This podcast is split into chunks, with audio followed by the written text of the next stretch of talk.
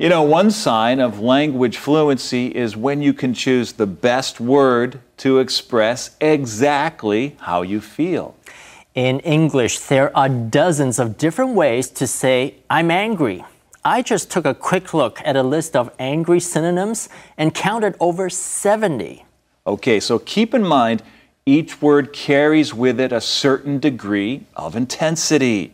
So maybe it would help if we imagine an anger thermometer where the lower temperatures indicate calmer, cooler emotions, while the higher temperatures indicate hotter, more intense feelings.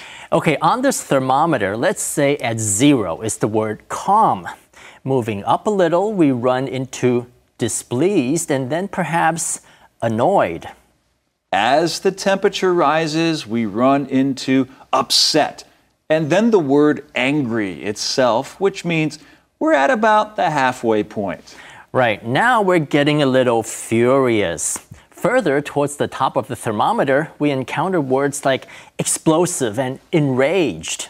Now, like we said, there are dozens more angry synonyms which can be placed at various points along the thermometer. Some are formal, like irate and cross, while others are informal, like ticked off, mad, and ballistic. 很多人抱怨英文有太多的单字，根本背都背不完。英文怎么那么难学啊？没错，英文有非常多的单字。若是想要表达，比如说生气，英文就有七十多个单字。但这些字并不全都是同义字。 它们有不同的含义以及微妙的差异。我们可以想象一个能够显示生气程度的温度计，然后将这些字依照它们强烈的程度排列在这个温度计上。像 displeased 只是不开心，但越往高温的方向走，我们就会看到越来越强烈的字，像 upset 不悦，angry 生气，furious 愤怒。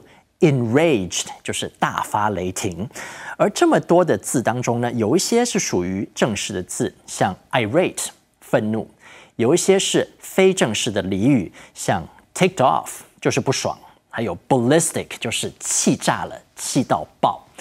英文有丰富的词汇，我们需要花时间去琢磨，才能够欣赏它微妙的差异。这就是今天的 Info Cloud，我们下次云端见。